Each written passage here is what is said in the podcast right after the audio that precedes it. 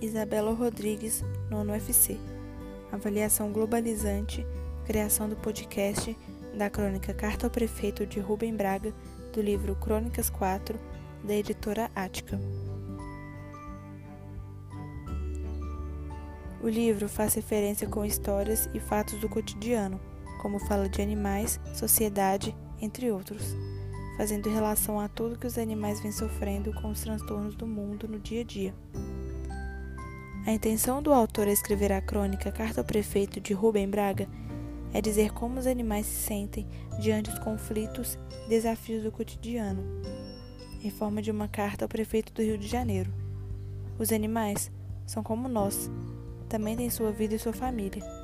Precisam sair em busca de alimento para seus filhotes e um lar seguro longe de animais ferozes e de grande porte. A minha visão crítica sobre o tema do texto apresentado é que os animais não merecem ter a vida agitada como a dos humanos. Portanto, muitas pessoas não ligam para os animais e acham que são apenas objetos que não têm sentimentos e nem família. Para os animais, são como nós. Uma pequena enchentezinha que para nós não pode ser nada, pode ser um mundo de água para os animais de pequeno porte, e isso pode levá-los até a morte. Milhares de animais são mortos em um dia por descuido do ser humano. Um lixo jogado no chão para alguns pode não significar nada, mas para os animais vale a vida.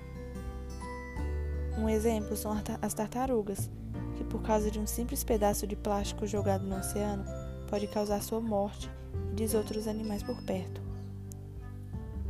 Humanos de mau caráter fazem tudo de propósito para maltratar os animais indefesos que não têm como se defender diante da sociedade.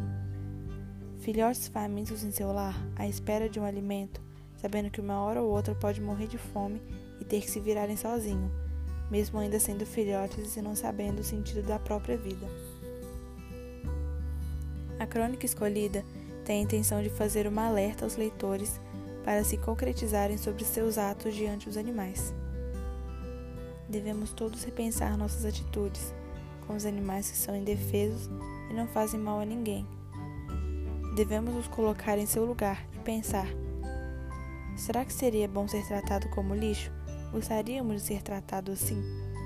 É desse jeito que se sentem quando são pisoteados na calçada enquanto dormem.